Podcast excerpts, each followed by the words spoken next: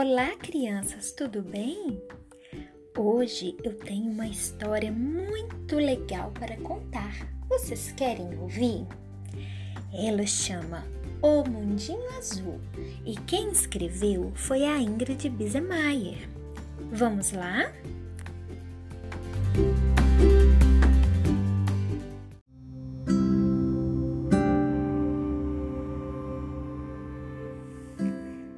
Venha conhecer o Mundinho, um planeta muito especial, que pode até ser chamado de planeta azul.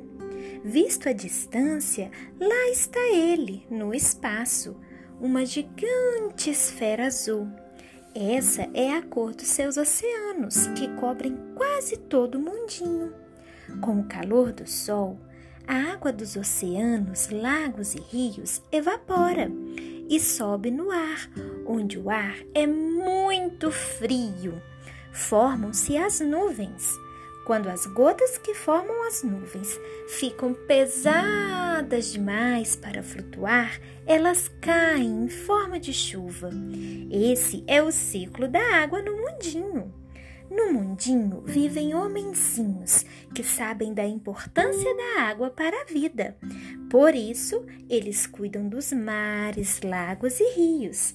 Apesar de o mundinho ter tanta água, a maior parte dela é salgada, pois existem mais oceanos do que lagos e rios.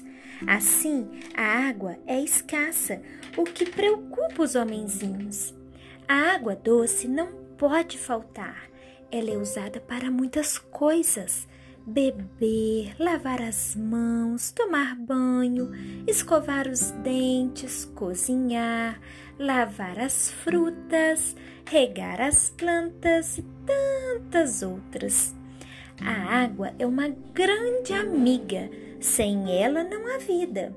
Os homenzinhos precisam dela o tempo todo, desde quando acordam até a hora em que vão dormir. Os homenzinhos seguem duas regras importantes. Primeira, não desperdiçar água. Todos economizam em qualquer lugar, nas casas, nas escolas, no trabalho e nos parques.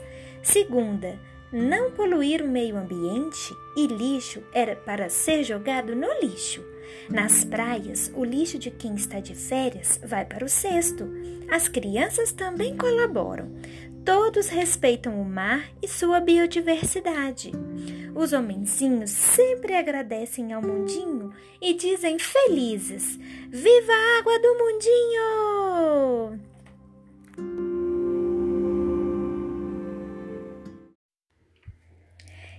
E você? Quais são os cuidados que está tomando? Me conta, quero saber, hein? Espero que vocês tenham gostado da história. Beijo, beijo, beijo.